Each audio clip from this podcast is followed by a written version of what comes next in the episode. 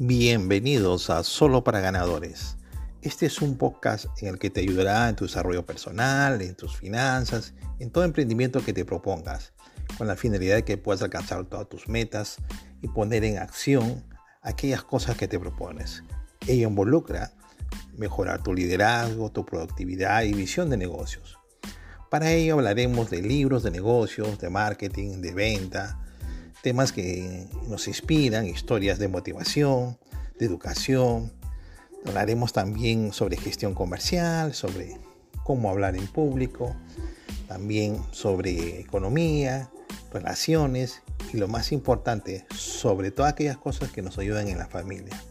Soy Luis Martínez, soy un emprendedor, empresario y líder eclesiástico con más de 20 años de experiencia en el mundo empresarial, hablando de haber trabajado en una transnacional. Bien, quisiera en el día de hoy poder compartir una, una experiencia personal. Cuando yo era niño, ¿no? Y mi mamá me había escrito por, en un colegio y por primera vez iba a pasar una experiencia escolar. Para ello, mi mamá me había escrito en un colegio estatal del estado de varones pero justo ese año se estaba dando el programa de poder hacer colegios mixtos. Y ambos colegios, tanto de varón como de mujeres, estaban juntos, ¿no? Así que yo pasé del colegio de varones al colegio de mujeres. Pasamos como 15 niños. En el salón éramos como más de 40, así que todas eran niñas. Pero en segundo, tercero, cuarto, quinto año de primaria, todos eran niñas. Era una experiencia interesante para mí porque el colegio no estaba habituado, no estaba preparado para este cambio. Por ejemplo, ¿no? cuando teníamos que ir al baño, teníamos que hacer colita a los 15 niños y esperar que salgan todas las niñas. Bueno, la directora nos había dicho de que más adelante, cuando el Estado asigne un presupuesto, iban a construir baños públicos dentro del colegio para los varones. Mientras tanto, haciendo colita nada más. Pero bueno, era una experiencia, como dije, muy, muy agradable para nosotros el hecho de poder ser los 15 varones en todo el colegio, pero no sabíamos lo que iba a pasar. El primer día de clases fue un día muy interesante, nos dieron la bienvenida, la pasamos bien, todo se desarrolló bien hasta que sonó la campana de hora de recreo. Salimos al recreo y en ese momento decíamos nosotros entre niños, ¿y ahora qué hacemos? Salimos y vimos en el patio que las niñas jugaban juegos de niñas de todas las edades. Jugaban al vóley, la canasta, jugaban de una serie de cosas que son de las niñas. Entonces nosotros no teníamos qué hacer. Nos aburríamos, estábamos sentados, nos mirábamos las caras. Y así que un niño dijo, hey, se me ocurre una idea. ¿Por qué no jugamos a la pelota? Pero no tenemos pelota porque no hemos traído. Bueno, pero hay muchas pelotas aquí porque las niñas están jugando vóley. Fuimos entonces y quitamos la pelota a unas niñas. Y las niñas pues comenzaron a corretearnos y comenzaron a molestarse y hacíamos camotitos. ¿Qué significa camotito? Es decir, pasábamos la pelota de un, de un jugador a otro mientras las chicas venían y cuando querían agarrar la pelota ya no la tenía, la otra se lo pasaba al otro niño y así jugábamos y nos divertíamos. Pero esa experiencia no era divertida para las niñas. Así que una de las niñas se acercó a mí y me dijo, niño feo. Y yo tenía, era niñito, ¿no? Tenía como siete años y no entendía la palabra, no tenía el significado, pero sabía que me estaba insultando. Así que no supe cómo reaccionar, no supe qué decirle, pero seguimos jugando nosotros. Llegué a casa, mamá me preguntó, ¿y qué tal hijo? ¿Cómo te fue en el colegio? Y yo le dije, bien mamá, todo está bien en el colegio pero realmente había algo que me preocupaba. Así que no le dije a mamá, mamá se quedó mirándome y espero que pasara un tiempo y me dijo, algo pasó en el colegio. Y le dije, sí, mamá. Y con mucha vergüenza le conté la experiencia de que una niña me había dicho feo. Cuando ella lo escuchó, siendo una mujer que no había ido a la universidad, no había ido al colegio, una mujer humilde y sencilla, pero sabia. Me miró y me dijo, mira hijo, tú eres el niño más hermoso del mundo que haya nacido en esta tierra.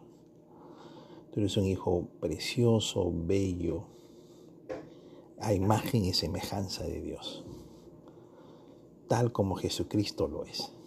Así que yo la miré y dije, será así, ¿no?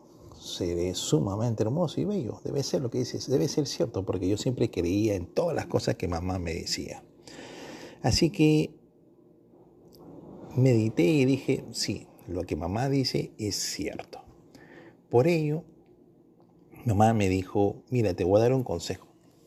Cuando una niña te insulte, ya es muy probable que esa niña realmente esté interesada en ti. Y le dije, sí, mamá, sí, claro. Cuando mañana vayas al colegio y si por A o B vuelve a pasar lo mismo y la niña te vuelve a insultar, tú dile, ah, lo que pasa es que te gusto, ¿no? Y entonces la niña no va a esperar esa respuesta y al final ella va a quedar en shock. Y por lo tanto no va a saber cómo reaccionar. Y va a quedar paralizada y no saber qué hacer. Y eso me va a permitir poder evitar de que me pudiera insultar o que se diera cuenta de que realmente su insulto no iba a tener efecto en persona. Pero bien, al día siguiente, cuando fui al colegio, pasó lo mismo otra vez.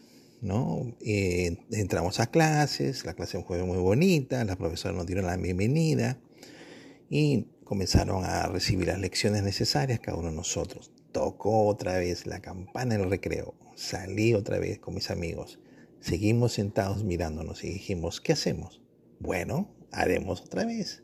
Lo mismo que ayer, quitaremos la pelota. Comenzamos a quitar la pelota y hacer camotitos otra vez con las chicas. Pero para mala suerte mía, me tocó la misma niña. Así que la niña se acercó a mí y me insultó otra vez y me dijo una serie de insultos. Dentro de ellos me dijo, niño feo. Y ante esa reacción de la chica, yo la miré y me acerqué a ella y le digo, ah, lo que pasa es que te gusto, ¿no? Eso es, lo que pasa es que te gusto.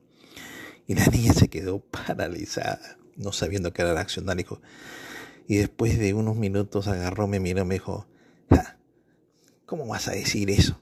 No puede ser que digas algo como eso. Eso es una gran mentira. ¿quién te ha dicho eso? Y yo le dije, mi mamá. Mi mamá me ha dicho que yo soy un niño guapo y por lo tanto las chicas como tú se van a enamorar de mí.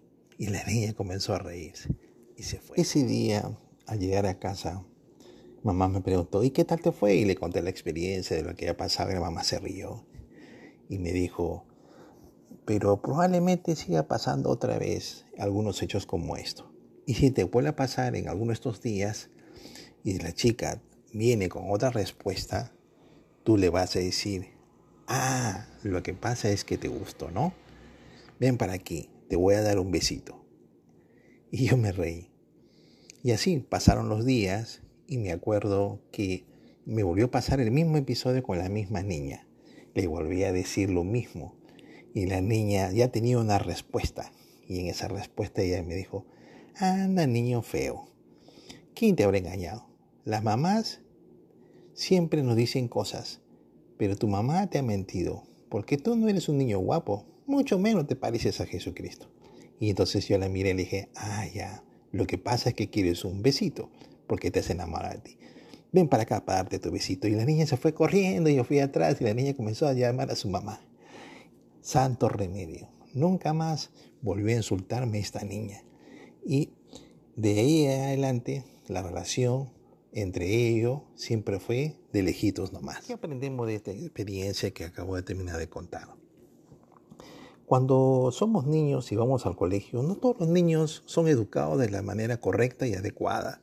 Algunos niños son agresivos, algunos niños tienen algunas malas costumbres de ofender, insultar, humillar o denigrar a las personas.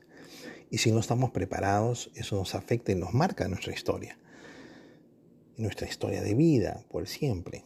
Por ello, cuán importante es que nosotros siempre le demos palabras positivas a nuestros hijos. Gracias a ese consejo de mamá, que ella me decía que yo era un niño bonito, guapo, que era un niño bello, yo me la creí Y no fue la primera vez ni fue la primera persona que me insultó. Hubieron muchos casos en la primaria y peor aún cuando uno pasa a la secundaria. Pero yo siempre creí pensando que lo que me decía la mamá era cierto, era ley. Y por lo tanto yo siempre consideraba esos consejos y la gente reaccionaba de maneras distintas. Claro que cuando crecí y me hice adolescente, después me di cuenta que mamá me había engañado, que realmente no era tan bello y guapo. pero en fin, esa es otra historia. Hay muchas personas que cuando van al colegio y pasan a malas experiencias porque no son agradables o porque no tienen el físico correcto y adecuado, son víctimas del bullying. Y el bullying realmente es algo que destruye mucho la vida de muchos jóvenes. Vemos las noticias, vemos lo que pasa en otros países, ¿no? En Estados Unidos estos niños se suicidan o inclusive toman una reacción agresiva, ¿no? Asesinan, consiguen armas y liquidan a aquellas personas que los han humillado. Pero debemos pensar y reflexionar la importancia de poder decirle palabras positivas desde muy pequeños a nuestros hijos y que ellos piensen que son personas que nacieron de un padre y una madre que los ama, que son personas bellas, preciosas, porque para todos los padres sus hijos son los más hermosos, para todos los padres. Para todos los padres los hijos es lo mejor que Dios le dio en la vida pero es importante que nosotros podamos ayudarlos a que ellos tengan un futuro y un futuro basado en confiar en sí mismo, en sus capacidades, habilidades, en talentos y dones que pueda tener. Por ello, yo creo, sin ninguna duda en mi corazón, de que si hacemos todo lo que está en nuestra parte por darle palabras correctas y adecuadas, su vida será distinta y de esa manera ellos podrán defenderse ante las adversidades. No podemos tener a nuestros hijos en una burbuja. Aún cuando crecemos, inclusive cuando vamos, ya salimos del colegio y, vamos al trabajo, a veces encontramos personas así también, ¿no? que no confían en sus habilidades y sus capacidades por las palabras, por los insultos de los profesores. Cada niño tiene una manera distinta de aprender. Cuando somos grandes eh, no hay niño que se dice que no, no sea inteligente, sino todos tenemos un proceso, un ciclo para aprender las cosas. Y entonces cuando trabajamos con personas, nos desesperamos con algunas personas y creemos que estas personas van a hacer las cosas exactamente igual que nosotros. Y eso es imposible. Para ello tenemos que dejar que estas personas hagan las cosas en su tiempo y momento, en su ciclo. Algunas personas podemos captar algo en dos minutos y algunas personas no podemos demorar tres o cuatro minutos. Algunas personas podemos tener algunos desafíos en la pronunciación, como a veces me pasa a mí, de algunas palabras. Algunas personas podemos tener desafíos en las matemáticas o algunos desafíos distintos en reflexión, en resumir, en fin, en muchos aspectos laborales. Pero esto marca, como le debo decir, la vida de las personas. Entonces, si comenzamos a trabajar en una empresa y encontramos a las personas que han pasado por este ciclo, tenemos que ayudarlos. Tenemos que hacerles entender que son importantes, darles palabras positivas y esas personas van a confiar y van a creer que son los mejores vendedores y lo van a hacer y lo van a lograr. Van a creer también que son grandes profesionales y lo van a hacer. Van a hacer cosas increíbles en la medida que demandemos palabras positivas en la vida de las personas y que le digamos muy bien, bien hecho, el darle el ánimo de decir buen trabajo, sigue adelante, confiamos en ti. Esas palabras marcan una y otras que podamos pensar. Entonces quiero terminar yo mi presentación el día de hoy diciéndoles que con todo el corazón, que yo sé sin ninguna duda en mi corazón, de que si actuamos de la manera correcta y adecuada, si sembramos buenas obras y buenas palabras, cosecharemos buenos amigos en nuestras vidas. Que tengan un gran día, que tengan un gran episodio en sus vidas. Y nunca es tarde para empezar. Si hemos cometido algunos errores, algunas faltas, las podemos subsanar. Reconociéndolo, es importante poder hacer un cambio. De nada sirve todo lo que estoy diciendo si no sacamos una reflexión, si no sacamos una acción. Lo importante es entrar en acción. Entonces yo les invito a que todos juntos, empezando de mi persona, entrar en acción, cambiar, mejorar, poner en práctica algunas de las cosas que nos enseña esta historia. Próximo episodio, no lo pierdas, aquí en Podcast, solo para ganadores. Chao.